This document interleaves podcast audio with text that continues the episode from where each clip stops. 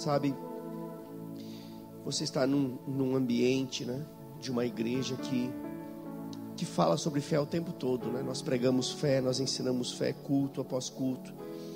Nós te ensinamos a como viver uma vida de fé. Mas subiu uma nota no meu coração nesses dias para falar sobre um assunto não tão convencional. O fato de não ser tão convencional não quer dizer que não seja relevante e importante. Quer dizer que não é tão comum, não é tão corriqueiro. E eu sei que sempre é melhor obedecer a direção dada pelo Senhor. Hoje pela manhã eu falei de dois livros, né? Que eu quero novamente indicá-los aqui. Um deles é Em Busca de Timóteo. Se você é alguém que tem uma inclinação ao ministério, ao serviço, você precisa ler esse livro. Você precisa ler Em Busca de Timóteo. E um outro livro tão inspirado quanto esse, que também trabalha dentro do mesmo aspecto, é Em Busca de Paulo, Em Busca de Timóteo e em busca de Paulo. E dentro dessa mesma inclinação, o tema que eu quero abordar nessa noite é em busca da igreja perfeita. E sabe, queridos, nós estamos em um tempo onde as pessoas elas estão buscando um lugar para congregar como alguém que está buscando um filme para assistir na galeria de opções da Netflix. Olham lá e são movidas por uma boa capa, por um bom título e por um breve resumo. E essas três situações às vezes inclinam a pessoa a se expor a um conteúdo. E não estou dizendo que está errado. O que eu estou querendo dizer é que tem pessoas que acabam, sabe, buscando um lugar para congregar mais ou menos usando esse tipo de, de forma de escolha. Como alguém que busca uma opção entre tantas opções. Existem ainda outros que querem um lugar para congregar onde, onde todo mundo é gente boa. Sabe, eu, eu, logo que eu me converti, eu achava que só faltava asa nos crentes. Rapaz, só falta ter as asas. Eles são tão lindos, tão queridos. E depois eu fui descobrindo algumas coisas no passar do tempo. Mas porque os meus olhos estavam no Senhor, eu nunca me desviei. Amém?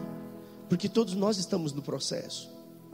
Mas tem alguns que querem realmente um lugar para congregar, aonde todo mundo é gente boa e principalmente aonde falem apenas aquilo que querem ouvir. Eu quero um lugar para congregar, aonde fale apenas aquilo que eu quero ouvir. Mas deixa eu dizer uma coisa para você. Se você escolhe um lugar para congregar, aonde você só ouve aquilo que você quer ouvir, então provavelmente você não vai ouvir aquilo que você precisa ouvir. E mais importante é nós ouvirmos aquilo que precisamos ouvir do que aquilo que queremos ouvir. Eu falo isso baseado muitas vezes em alguns que são os garimpeiros de internet, buscando conteúdos que querem ouvir. E não estou dizendo que isso é errado. Mas quando você busca um conteúdo na internet, você está buscando algo que você quer ouvir. E quando vem, você vem para a sua igreja, você ouve aquilo que você precisa ouvir. Porque Deus conhece o seu coração, sabe das suas necessidades. E sabe quando escolhemos um lugar para congregar onde não somos confrontados, nós podemos ter certeza de que nós também não iremos crescer. Onde não há confronto, não há crescimento. Onde não há confronto, não há amadurecimento espiritual. E quando falo em confronto, não estou falando de xingamento. Talvez você se expôs em algum lugar, em algum ambiente, onde as mensagens pareciam mais xingamento do que confronto. Sabe o que o confronto faz? O confronto expõe a nossa condição para nós mesmos e nos inspira a crescer, a mudar o comportamento, a mudar as atitudes, sem nos expor. Porque o Espírito Santo não expõe ninguém ao ridículo, à vergonha, ele trata conosco interiormente. Mas se escolhemos um lugar para congregar onde não somos confrontados, também não haverá crescimento, não haverá amadurecimento.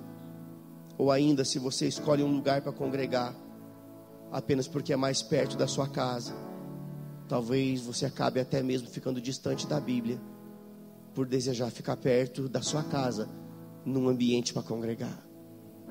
Sabe, nós, graças a Deus, nós temos pessoas que congregam aqui que vêm de outras cidades temos pessoas de Flores da Cunha, de Farroupilha, temos pessoas de bairros distantes que vêm para este lugar porque entenderam aquilo que tem recebido, que tem mudado as suas vidas. Não medem esforços para se expor a um ambiente, a uma unção, a uma palavra que muda suas vidas. Sabe, e quem congrega por comodidade, quando digo congregar por comodidade, é você escolher um lugar para congregar apenas porque é perto da sua casa.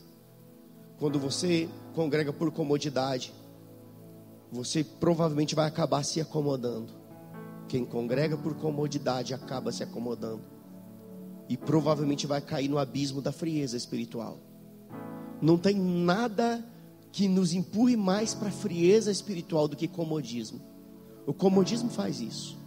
O comodismo nos nos impede de congregar, cria empecilhos para congregar. O comodismo cria empecilhos para a oração. O comodismo cria empecilhos para a leitura da palavra. O comodismo faz isso. Nos deixa espiritualmente atrofiados. E a verdade é que, infelizmente, as pessoas elas estão ficando cada vez mais exigentes. Sabe por quê? Não é exigentes pela palavra em si. Se fosse assim, estaria tudo certo. Mas estão ficando cada vez mais exigentes, simplesmente porque estão desenvolvendo uma mentalidade apenas de consumidor. Vem para a igreja com essa mentalidade: o que eu vou consumir? Sabe, aqueles aqueles influencers, né? Eles são criadores de conteúdo que atraem a atenção das pessoas. Eles são habilitados para atrair a atenção, criam conteúdos para atrair a atenção. E do outro lado tem os consumidores daquele conteúdo. E isso está desenvolvendo na mentalidade de muitos cristãos. Uma mentalidade apenas de consumidor. O que essa igreja tem para me oferecer? O que eu posso usufruir dentro dessa igreja? Não estou dizendo que isso esteja errado. Eu estou dizendo que se for só isso, está errado. Pensamos apenas naquilo que podemos ter e muitas vezes não pensamos naquilo que podemos contribuir, naquilo que podemos oferecer. Eu quero desafiar você a começar a pensar também o que eu posso oferecer para contribuir com essa comunidade. Sabe, muitas vezes algumas pessoas elas têm a habilidade de olhar as falhas, os defeitos e toda igreja tem tem falhas, tem defeitos, tem coisas que precisam ser melhoradas, nós estamos num processo. Mas quando Deus te mostra uma falha, talvez você é aquele que Deus quer levantar como parte da solução. Por que você acha que você iria perceber algo simplesmente para levantar uma crítica e não para fazer parte da solução daquele problema? Sabe, queridos, nós somos uma igreja que preza pela excelência. Eu acho que você já percebeu isso. E volto a dizer que excelência não tem nada a ver com mais caro. Talvez você olhe hoje para a nossa realidade, né? E, e pense, não, é, é, eles falam de excelência porque tudo é do mais caro. Não, não. Excelência é o melhor que você pode fazer com aquilo que você tem. Nem sempre foi assim. No início as coisas não eram assim. No início não tinha um piso bonito como esse encerado. Era piso de chão, de concreto, cheio de rachadura. No início, no início não tinha um forro bonito como esse, com lâmpadas de LED. Tinha um forro todo remendado, uma placa escura, uma placa cara, é o que dava para o momento, mas era o melhor que a gente podia fazer com aquilo que a gente tinha, tudo limpo, ainda que fosse velho. Então, excelência não tem nada a ver com aquilo que é mais caro. Excelência tem a ver com o melhor que nós podemos fazer, com aquilo que está nas nossas mãos. E nós Somos uma igreja que preza sim pela excelência. Sabe, nós procuramos fazer o melhor para atender, sabe, o povo de Deus. Você faz parte da minha família. Eu não sou apenas o seu pastor, você é meu irmão. Nós somos uma família. E tudo que fazemos aqui, tudo, tem um propósito: alcançar sua necessidade, te favorecer.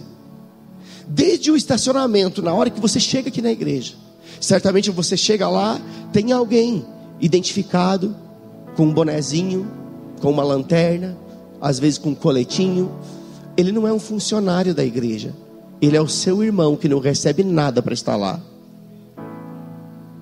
E quando você vê alguém que está sendo privado de estar aqui no ambiente do culto para estar lá fora, às vezes, numa noite fria de inverno, talvez agora está tranquilo, mas numa noite a dois graus negativos, com uma chuva fina, e ele está lá para servir você. Então tudo que é feito aqui tem esse propósito de servir. Desde a chegada até a saída, quando tem alguém lá na porta com um guarda-chuva, às vezes, te levando até o carro. Quem aqui já foi conduzido até o carro através de um diácono com guarda-chuva? Levante a mão. Olha quantas pessoas. Porque tudo que é feito aqui tem esse propósito: te alcançar. Tudo foi pensado em oferecer o melhor para você. Agora você não é um cliente. Diga eu não sou um cliente. Cliente tem mentalidade de consumidor. Mas você não é um cliente, você é meu irmão. Você faz parte da minha família. Nós somos uma grande família, chamada família da fé. E numa família, um se importa com os outros. Sabe,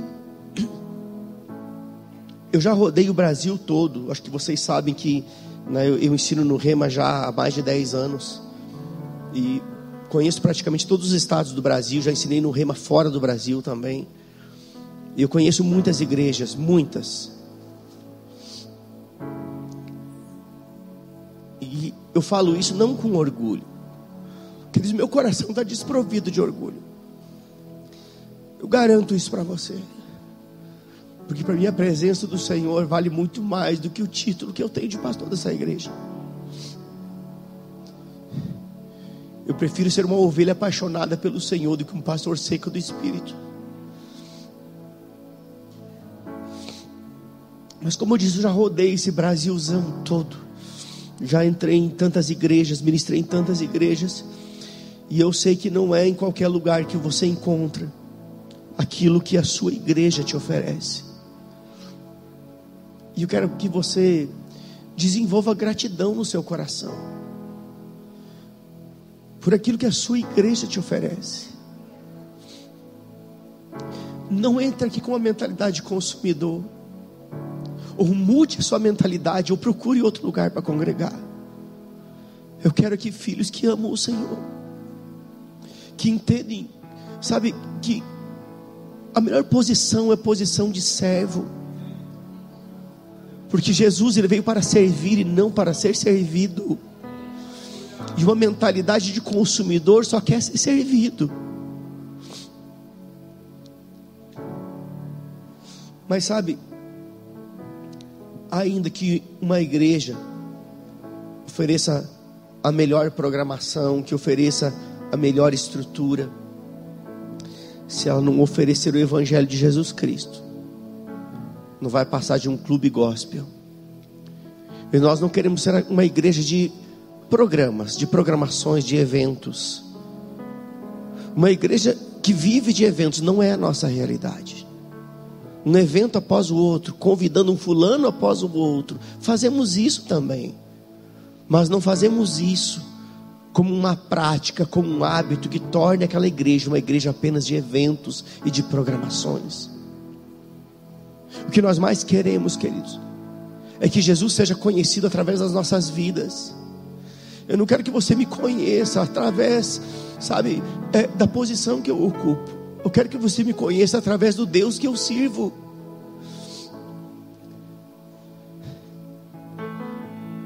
Caso contrário, a gente vai se tornar um clube. Um clube gospel. E nós não fomos chamados para isso. Amém?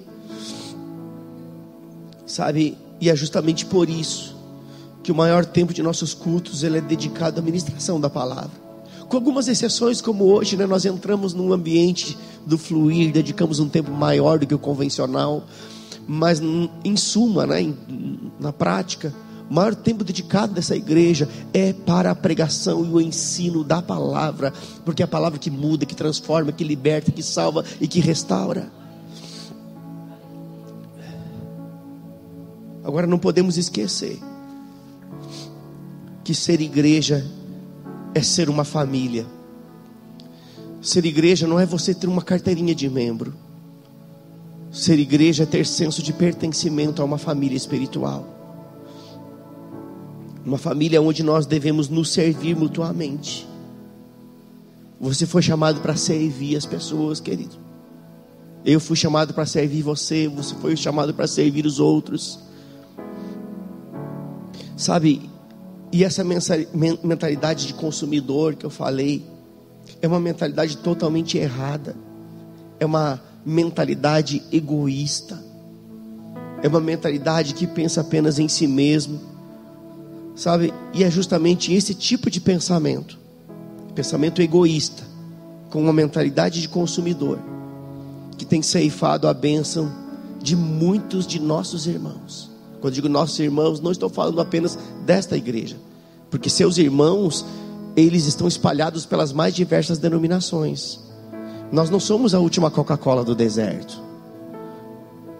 Nós não somos o último biscoito do pacote. Não, não, não, não. Sabe, quando, quando uma igreja diz que é a única verdadeira, é seita.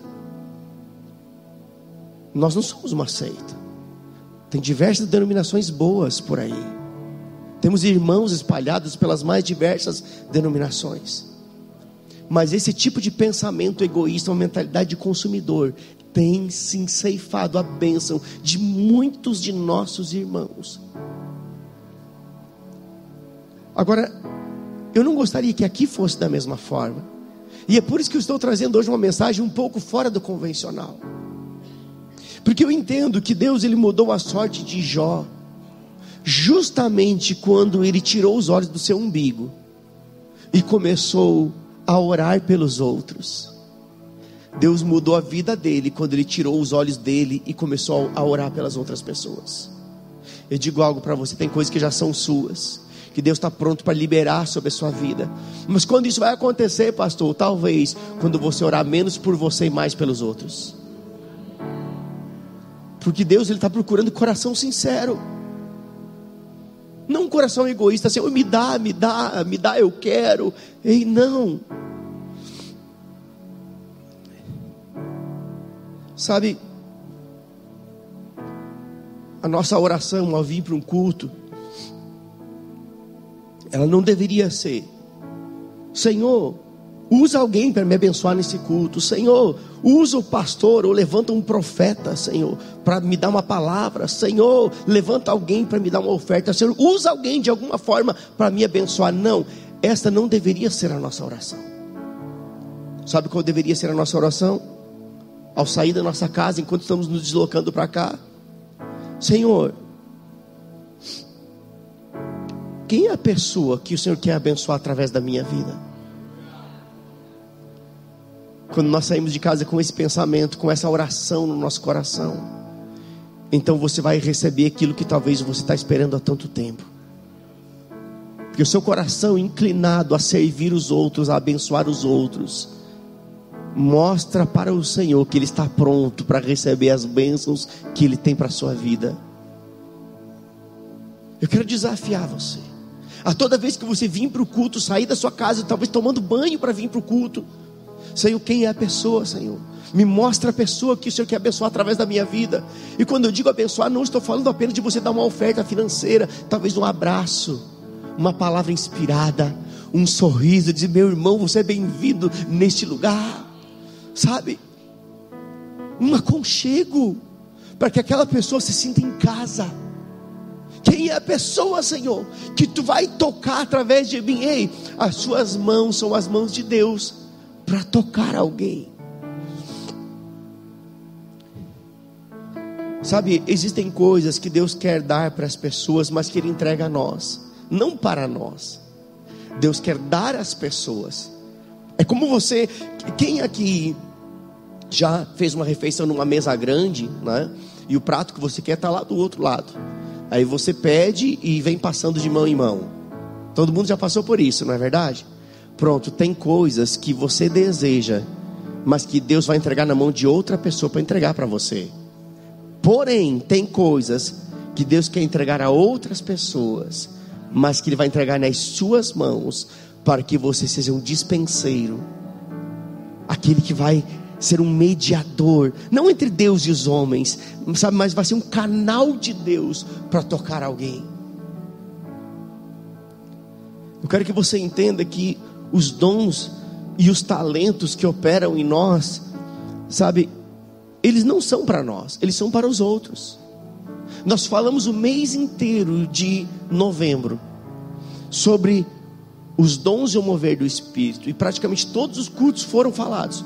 Os dons que operam na sua vida não são para você, são para os outros. E os dons que estão na vida de outros irmãos não são para eles, são para abençoar a sua vida, para a edificação do corpo. 1 Pedro capítulo 4, versículo 10, por favor, pode projetar para mim? 1 Pedro 4, 10 da NVT.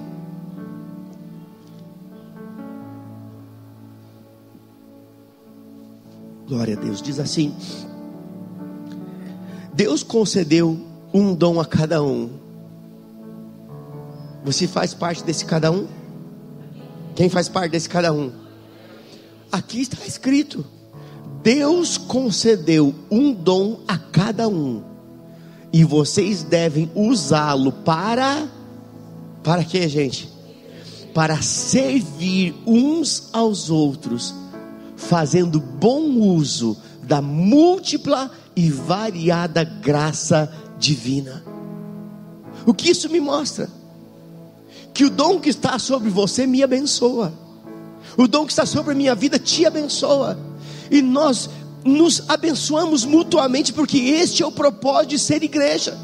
Deus concedeu dons e eles estão distribuídos em nosso meio, com um propósito de sermos bênção na vida das pessoas. Eu quero desafiar você, Senhor. Quem é a pessoa que tu vai tocar através de mim? Senhor, quem é a pessoa que vai ser abençoada através da minha vida? Senhor, quem é? E eu digo para você: você vai às vezes estar sentado no culto e vai vir a sua, vai passar uma imagem da face da pessoa, e você pode então ir lá e fazer aquilo que Deus disse para você fazer: um abraço, uma palavra, uma oferta, alguma coisa, mas deixa Deus te usar.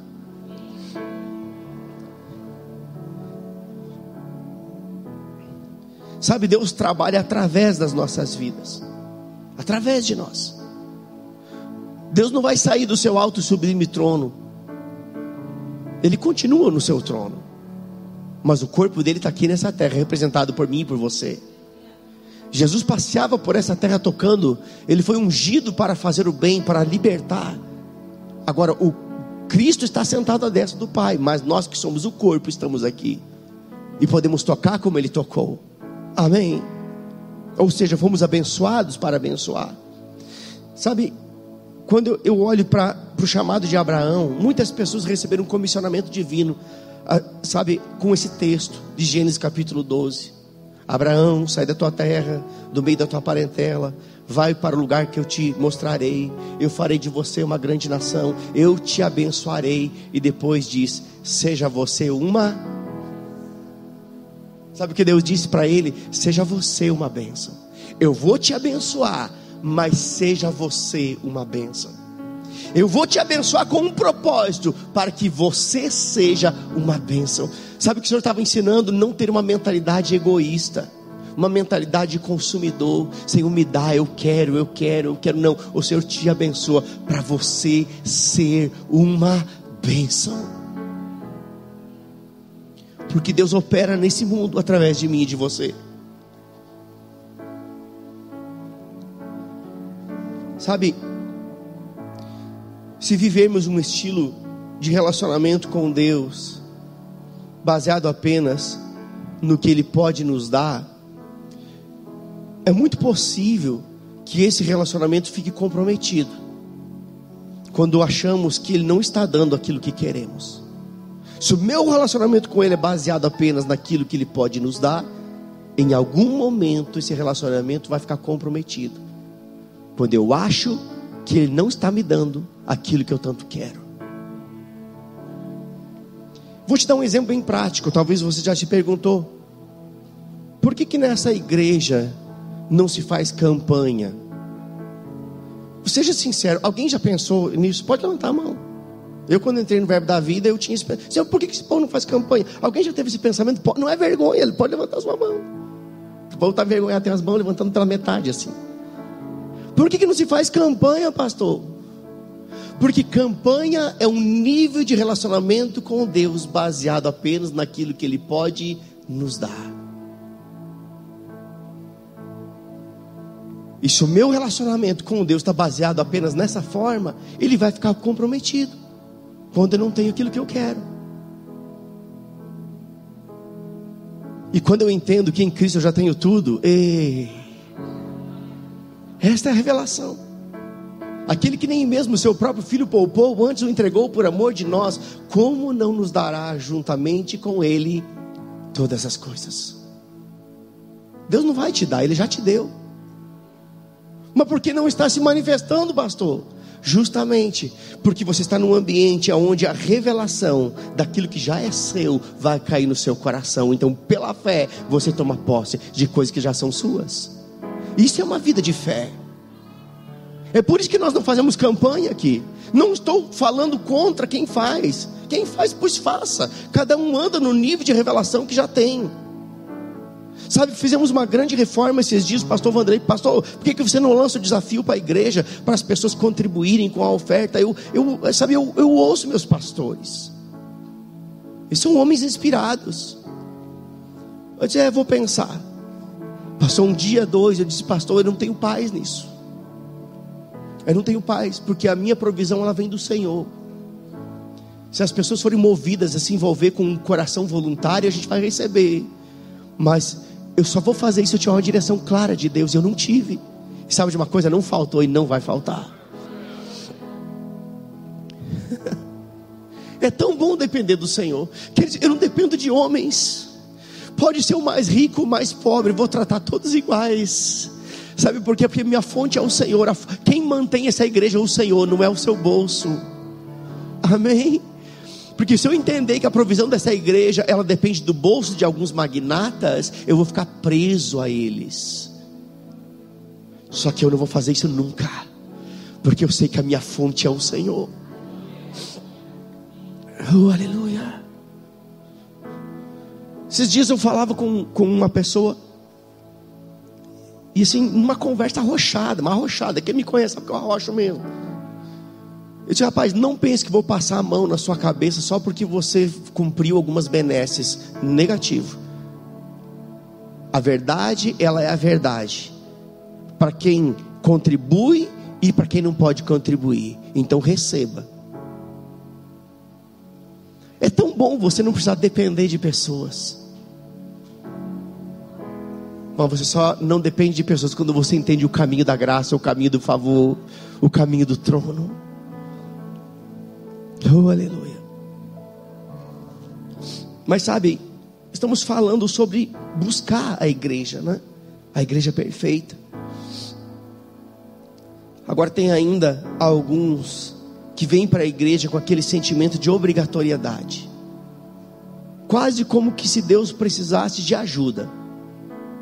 Quando na verdade somos nós que precisamos ser ajudados por Ele. Ei, se você porventura vem para um culto para mostrar para o seu pastor que você está frequentando a igreja, eu te libero hoje, em nome de Jesus. Porque eu não sou fiscal para você bater o ponto no culto e eu ver que você está aqui. Você é responsável pelo seu crescimento e eu pelo meu. Cada um dará conta de si mesmo, Senhor. Eu não vou te cobrar pela sua ausência. Mas talvez você não cresça como poderia crescer se você estivesse devidamente conectado com o corpo. Sabe, a minha pergunta é: e se todos na igreja tivessem os mesmos pensamentos e as mesmas atitudes que você, como seria a sua igreja? Se todo mundo pensasse como você e tivesse as mesmas atitudes que você, como seria a sua igreja se todos fossem iguais a você? Vou fazer outra pergunta só para nós refletirmos juntos. Eu, eu, eu, declaro que você não vai se sentir condenado nessa noite. Amém. Querido, eu, eu amo você demais. Como dizia um bom mineiro, demais da conta. Eu não quero trazer peso de condenação, mas eu preciso inspirar o seu coração. Eu sei de onde veio essa mensagem. E uma outra pergunta para ti, te fazer refletir. Se todos tivessem a mesma vida de oração que você, sua igreja seria fervorosa em oração? Se todos os irmãos da sua igreja tivessem o mesmo nível de comprometimento com uma vida de oração, será que a sua igreja seria uma igreja fervorosa em oração?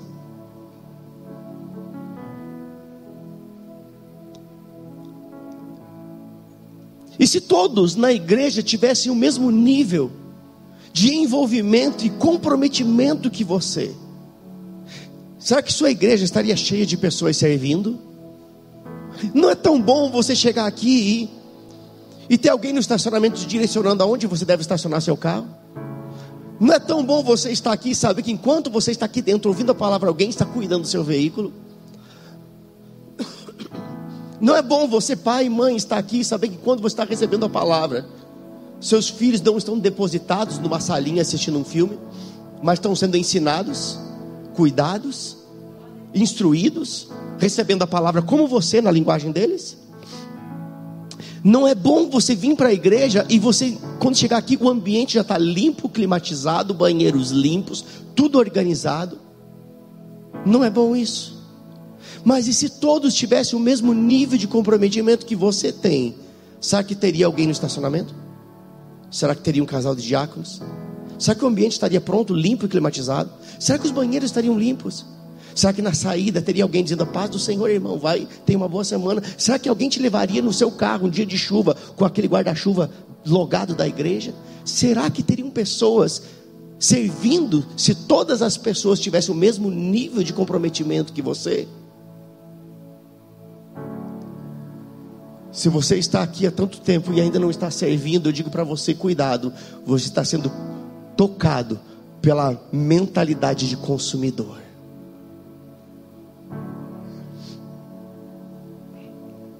E Deus repartiu dons a cada um de nós, com o propósito de nos servir mutuamente. E digo mais: será que se todos na igreja tivessem o mesmo nível de frequência que você tem nos cultos, será que a sua igreja estaria sempre cheia ou estaria mais cheia apenas no dia de ceia? Não imagina comigo, é porque tem crente que, sabe, religião, gente, é religião pura. Vem uma vez por mês no culto de ceia, é quase como se fosse um pecado não ir no culto de ceia. Eu digo para você, não é pecado não ir no culto nem nenhum outro culto. Agora é um grande erro não cultuar. Porque a Bíblia diz: Não deixeis de congregar como é costume de alguns. Ainda mais agora que os dias estão próximos. O retorno do Senhor está próximo. Sabe que ele entenda algo nessa noite em nome de Jesus. Deus deseja que você cresça espiritualmente. Deus deseja desenvolver em você dons, habilidades para servir o corpo de Cristo.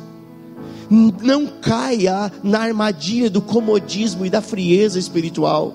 Isso pode ceifar as bênçãos que Deus tem para a sua vida, porque a Bíblia diz que melhor coisa é servir do que ser servido. Sabe, muitas vezes nós esquecemos que a nossa igreja, ela é apenas o reflexo daquilo que nós somos. Sabe, essa igreja reflete você e eu. Se eu fosse um tonto, essa igreja seria uma igreja de muitos tontos.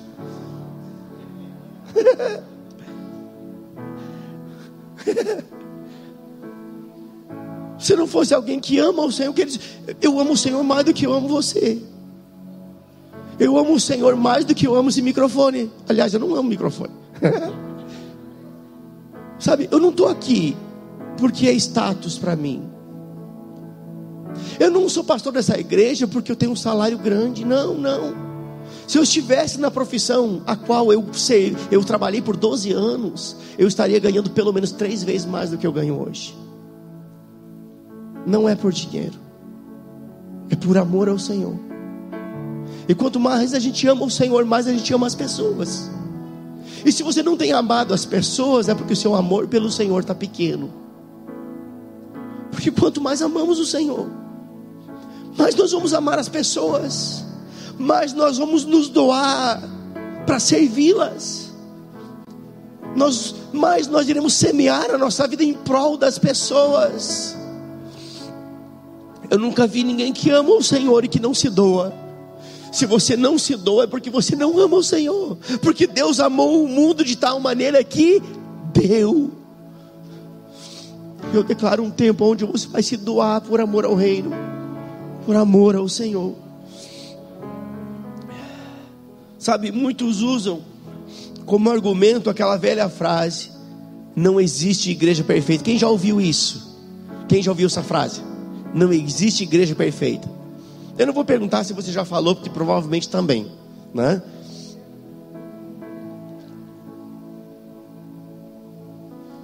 Mas vou dizer algo para você que vai quebrar suas estruturas de religião. A igreja do Senhor é perfeita. Por que, que ela é perfeita, pastor? Porque é uma instituição divina. Jesus disse: sobre esta rocha, que era Ele mesmo, eu edificarei a minha igreja. E você acha que o Senhor iria edificar algo que não fosse perfeito? Então a igreja do Senhor, ela é perfeita. Sabe quem não é perfeito? Nós. Nós não somos perfeitos. Nós que fazemos parte da igreja não somos, mas a instituição igreja é divina e é perfeita. E eu digo mais: graças a Deus pela humanidade e pela imperfeição das pessoas que estão no processo dentro da igreja. Todos nós estamos no processo. Graças a Deus pela humanidade delas, graças a Deus pela imperfeição delas, porque é justamente isso que nos dá condições, o que nos permite fazer parte do processo junto com elas. Porque se a igreja fosse apenas, eh, sabe, cheia de pessoas perfeitas, nós não iríamos nem nos sentir bem naquele meio, porque somos imperfeitos. Mas por causa da humanidade, da imperfeição delas, nós então podemos nos sentir participantes de um processo de construção espiritual junto com elas, até que todos juntos cheguemos à estatura de varão perfeito ou de varão maduro. Sabe, esses dias eu estava pensando, seria tão mais fácil se eu continuasse como representante comercial? Rapaz, que vida boa! Seria tão bom. Mas cada vez que eu penso nisso, dentro de mim brota um, um, fogo do Espírito. Não existe nada melhor do que você estar no centro da vontade de Deus, ainda que pareça pior. Acho que você não entendeu. Não existe nada melhor do que estar no centro da vontade de Deus, ainda que naturalmente pareça pior. Agora, uma coisa é certa: só pode ter sido Deus para inventar esse negócio de igreja, gente.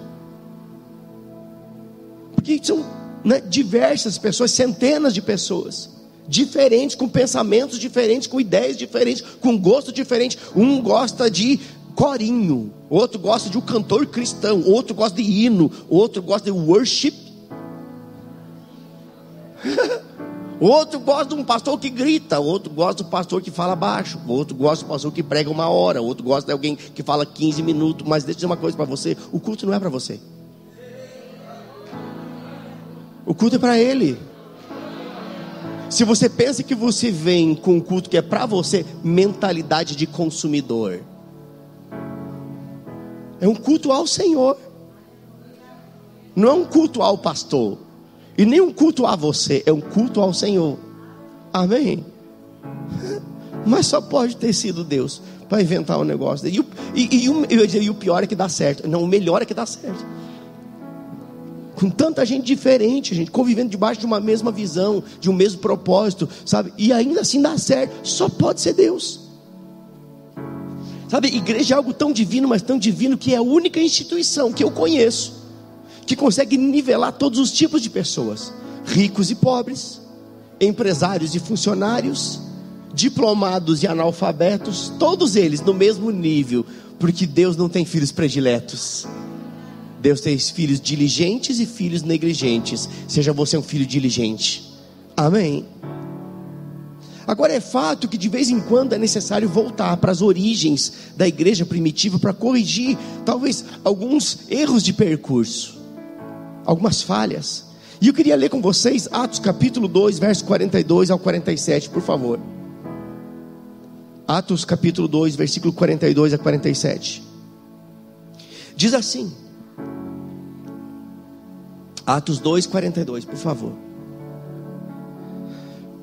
Vai dar certo. Eu estou crendo. Quem crê comigo aí, gente?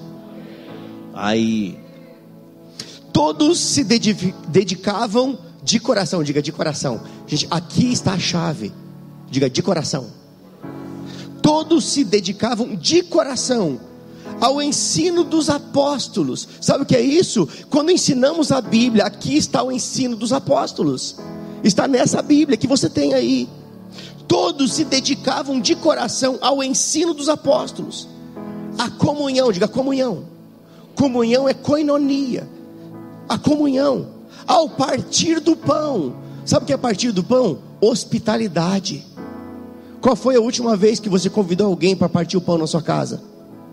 Qual foi a última vez que você convidou um irmão que não é do Rio Grande do Sul, que veio de fora, para você fazer um almoço, uma janta, um café para ele?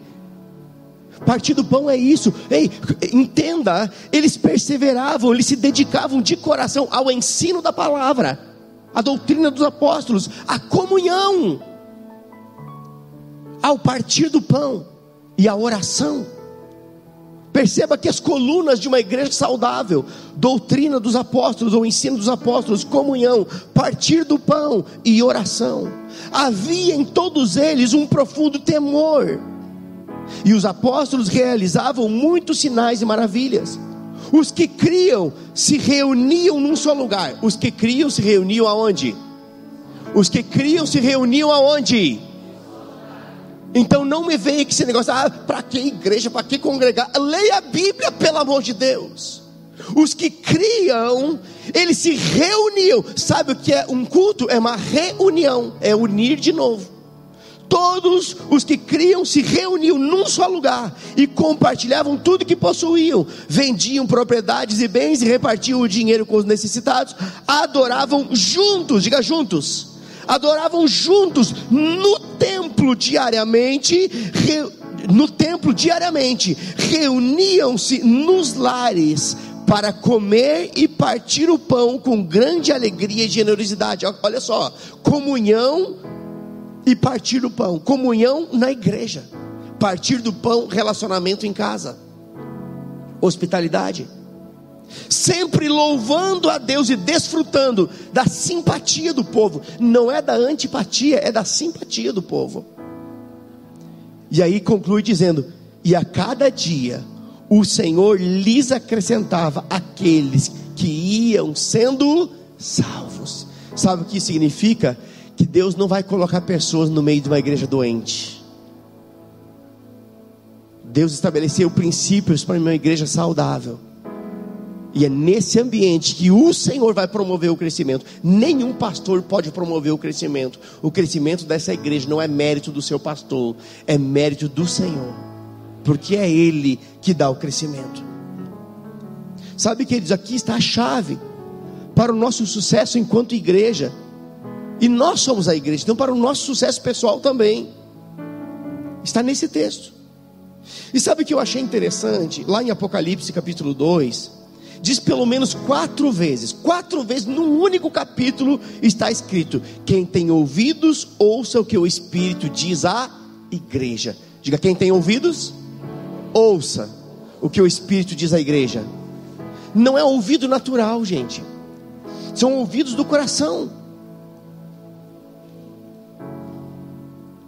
Mas essa repetição de quatro vezes num, num único capítulo revela o alto grau de importância daquilo que estava sendo falado. Por que você acha que quatro vezes num único capítulo está escrito: quem tem ouvidos, ouça o que o Espírito diz à igreja? Fala de um grau de importância daquele assunto que estava sendo falado.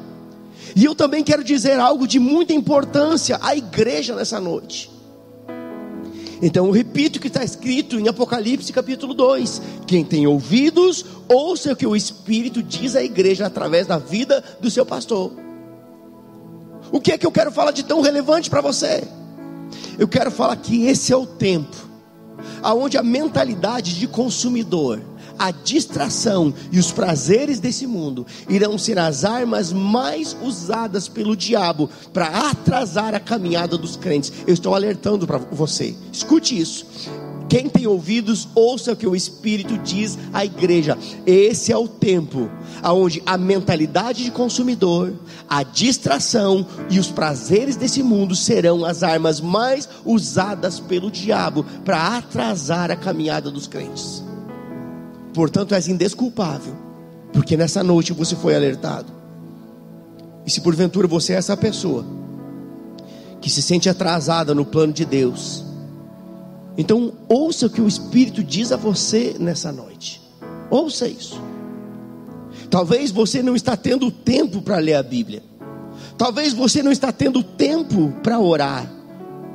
Talvez você está tendo até dificuldades para congregar. Então eu vou dizer algo para você. Suas prioridades é você que estabelece. Ah, eu não tenho tempo para ler. É porque ler Bíblia não é sua prioridade. Eu não tenho tempo para orar. É porque orar não é a sua prioridade. Eu não tenho tempo para congregar. Então é porque congregar não é a sua prioridade. Porque quem estabelece as suas prioridades é você mesmo. Sabe, a nossa vida ela é feita de escolhas. E não ter tempo para Deus é a maior perda de tempo que pode existir. Escute isso não ter tempo para Deus é a pior perda de tempo que pode existir. Porque lá em Mateus 6,33 diz: buscar em primeiro lugar o reino. Diga primeiro lugar. Se Deus não for o primeiro na sua vida, Ele nunca vai ser o segundo. Buscai em primeiro lugar o reino. E se você buscá-lo em primeiro lugar, tudo que você precisa vai chegar. Porque está escrito todas as demais coisas vos serão acrescentadas. Ali o texto fala de preocupação, quanto ao que comer, quanto ao que vestir, quanto ao que beber. E o Senhor diz aí: não se preocupem com essas coisas. O vosso Pai Celestial sabe que vocês precisam. Antes, busquem o reino em primeiro lugar, e essas coisas que são necessárias, elas chegarão até vocês. Sabe, Deus não é bombeiro, diga: Deus não é bombeiro. Deus não é bombeiro para você buscar apenas quando a casa está pegando fogo. Tem gente que busca o Senhor quando a casa está pegando fogo. Meu Deus, a minha família está prestes a ser destruída. vou para a igreja, vou buscar o Senhor, vou buscar um pastor para orar, para me aconselhar. Ei, Deus trabalha com prevenção, diga prevenção. Deus não é bombeiro para você correr desesperadamente para Ele, apenas quando a casa está caindo, pegando fogo. Não, Deus trabalha com prevenção. E na maioria das vezes, essa prevenção de Deus, ela vem por meio daquilo que é ministrado dentro da sua igreja, culto após culto, prevenindo. Sabe o que eu estou falando para você nesse culto? Prevenindo você. O pastor está pregando essa mensagem porque tem problema? Não, é porque eu não quero esse tipo de problema. É a prevenção de Deus vacinando você para não cair na mornidão espiritual, no comodismo, na criticidade, não cair nessas coisas que atrapalham a sua vida. Deus trabalha com prevenção. Sabe, e digo mais: estar no ambiente da igreja é estar no ambiente onde Deus ele ordena a sua bênção. Nós citamos antes no início desse culto, Salmo 133, que diz: Quão bom e quão suave é que os irmãos vivam em. Mas no final de tudo diz: É ali que o Senhor ordena a bênção e a vida para sempre. E se você estiver no ambiente certo, debaixo da influência certa, Deus pode fazer em um instante aquilo que você precisa. Um instante, um piscar de olhos. Entenda, olha só. A Bíblia diz que o arrebatamento da igreja vai ser como num piscar de olhos. Quanto tempo leva para você piscar o seu olho? Talvez é impossível até de tentar calcular o tempo que leva. Porque é algo tão rápido. Se o arrebatamento vai acontecer num piscar de olhos, Quanto tempo vai levar para que a bênção que você precisa se manifeste? O que é mais difícil para o Senhor? O que seria mais relevante, o arrebatamento da igreja ou liberar uma bênção sobre você? Um milagre sobre a sua vida? Entenda algo, querido. O que Deus pode fazer por você, em você, através de você, pode ser em fração de segundos. Desde que você esteja no ambiente certo, debaixo da influência certa, ouvindo as coisas certas e se movendo da forma certa. Agora é claro que viver nesse ambiente chamado igreja vai exigir de nós alguns posicionamentos. Eu não tenho como viver nesse ambiente chamado igreja sem ter alguns tipos de posicionamento. Eu quero ler um texto com vocês, 2 Timóteo capítulo 2, versículo 20 ao 23, por favor. 2 Timóteo 2, 20 a 23.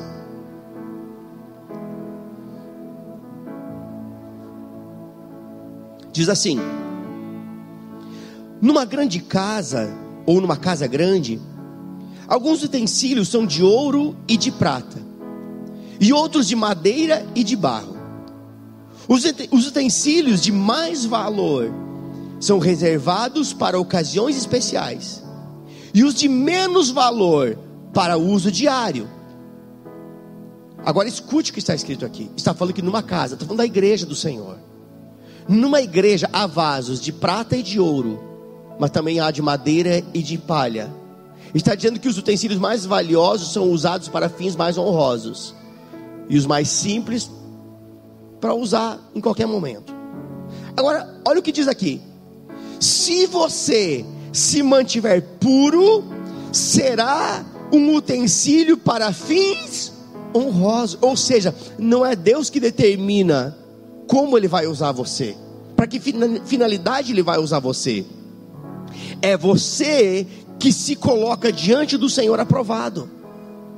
Aí o texto diz: se você se mantiver puro, será um utensílio para fins honrosos.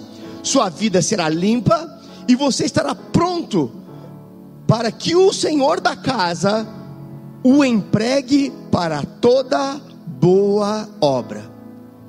Aí vem o alerta: fuja de tudo que estimule as paixões da juventude. Em vez disso, busque a justiça, a fidelidade, amor e paz na companhia, diga companhia está falando da unidade da igreja, na companhia daqueles que invocam o Senhor com o coração puro. Digo mais uma vez: não se envolva em discussões tolas e ignorantes que só servem para gerar brigas. Olha que conselho é esse. Digo mais uma vez: não se envolva em discussões tolas e ignorantes que só servem para gerar brigas. Sabe o que esse texto está falando? De um posicionamento cristão que faz com que você seja um vaso de honra, usado para fins honrosos. Sabe que muitos pastores, eles falam apenas para que suas ovelhas se cuidem das influências externas. 99,9% dos pastores alertam somente isso. Cuidado com a influência externa, cuidado com a influência do mundo. Mas escute o que eu digo para você. Eu sou macho suficiente para dizer isso. Eu digo para você, tome cuidado também com quem são as suas influências dentro da igreja. Não cuide apenas com as suas influências fora da igreja, mas cuide também com quem são as suas influências dentro da igreja. Sabe por quê?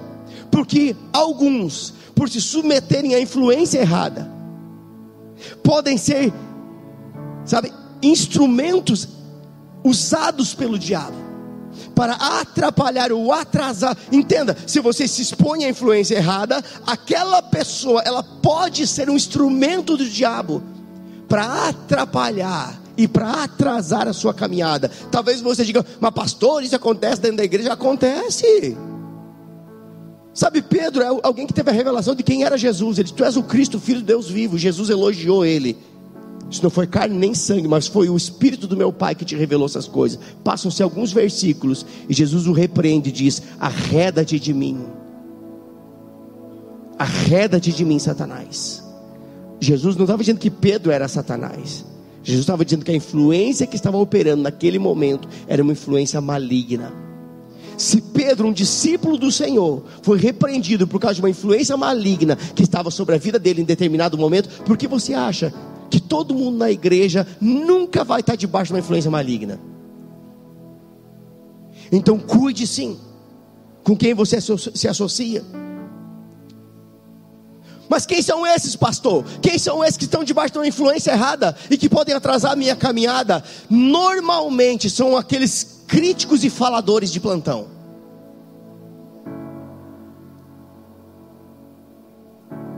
E eu ousaria dizer que por detrás de cada crítico de plantão sempre há um espírito faccioso operando.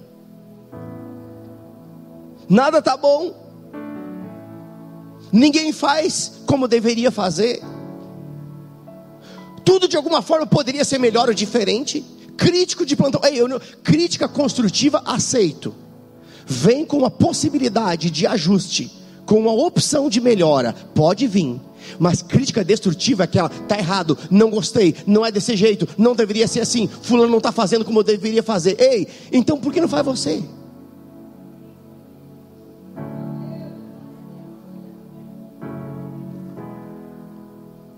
Eu estou finalizando, mas eu quero ler um texto com você. Provérbios capítulo 6, versículo 16 a 19. E você vai entender o que a fala contenciosa é capaz de fazer. Provérbios capítulo 6, verso 16 a 19 diz o seguinte: Há seis coisas que o Senhor odeia. Imagina algo que o Senhor odeia.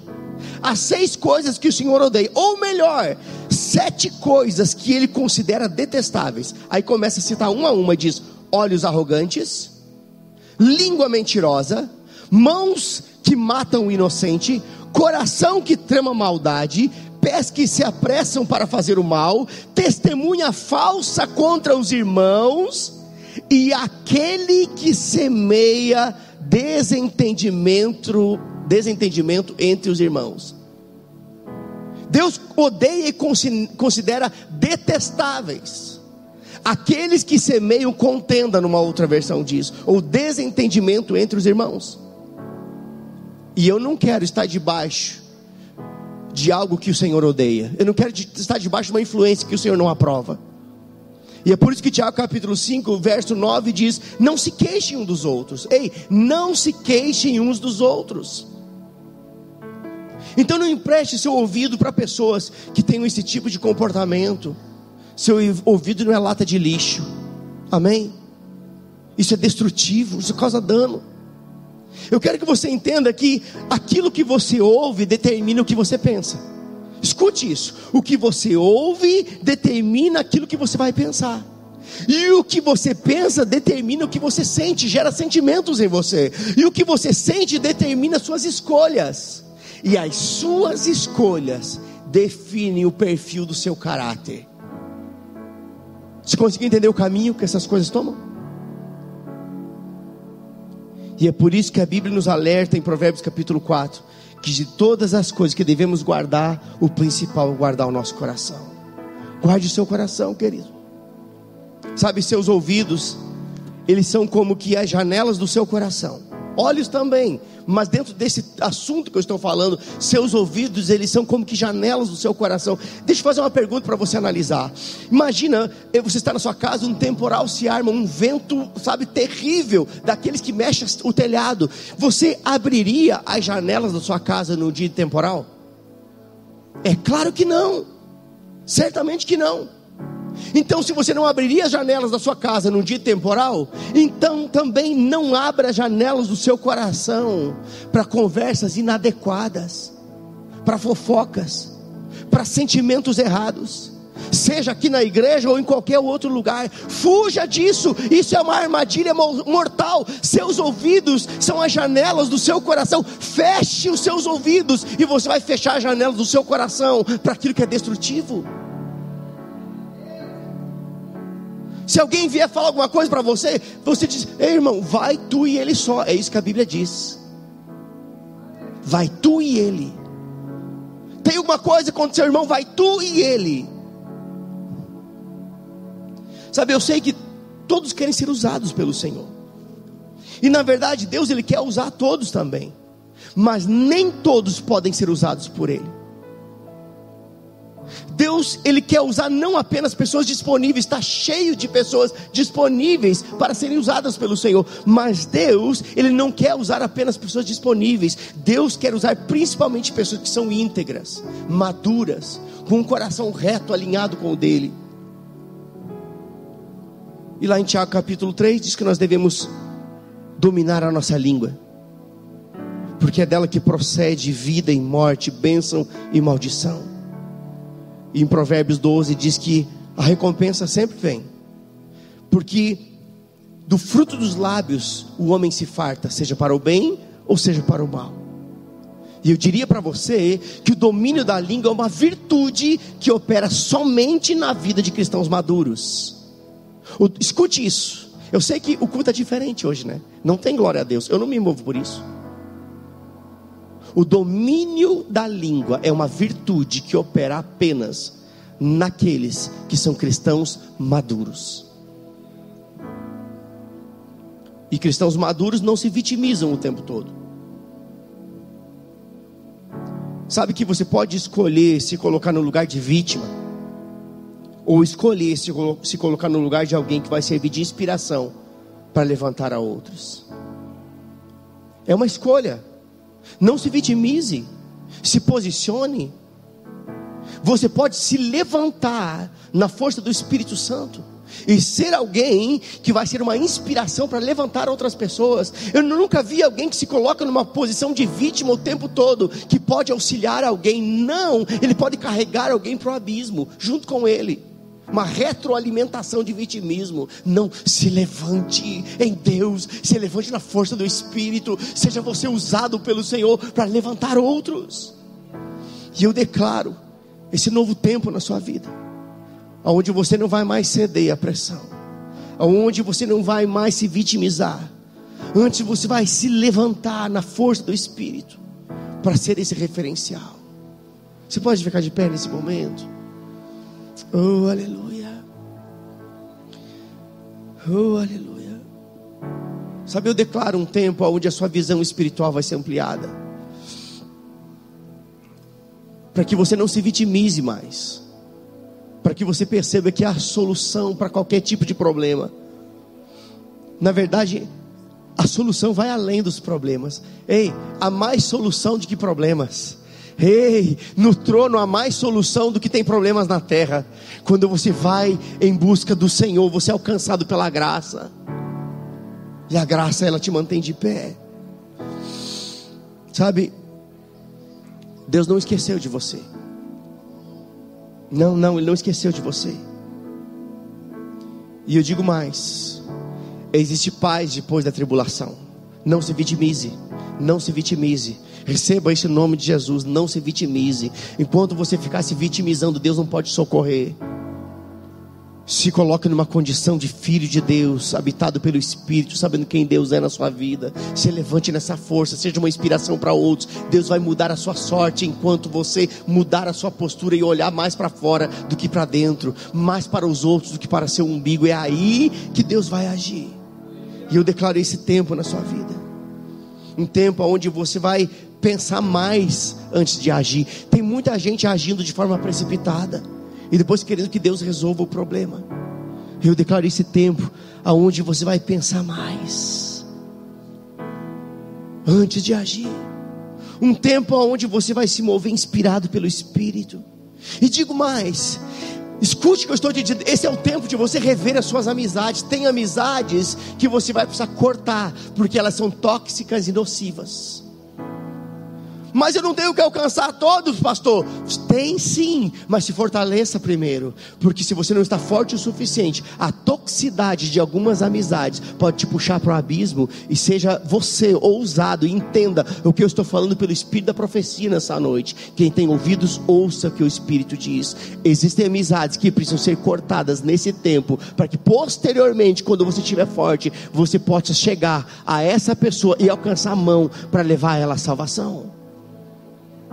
Feche seus olhos, eu quero orar com você. Oh, aleluia. Essa é a noite onde você deve se posicionar em cima de tudo aquilo que foi falado. Eu sei que tudo que ouvimos nessa noite não foi algo comum, corriqueiro. Deus está nos preparando para algo tão glorioso, queridos, tão glorioso, tão glorioso. Mas nós não podemos entrar nesse tempo novo de Deus de qualquer forma. Precisamos ser ajustados pelo Senhor rever o nosso posicionamento, as nossas amizades, o que sai da nossa boca, os nossos pensamentos, as nossas atitudes, a criticidade, a mentalidade de consumidor, onde pensamos só no que podemos ter e esquecemos que fomos chamados para ser uma bênção.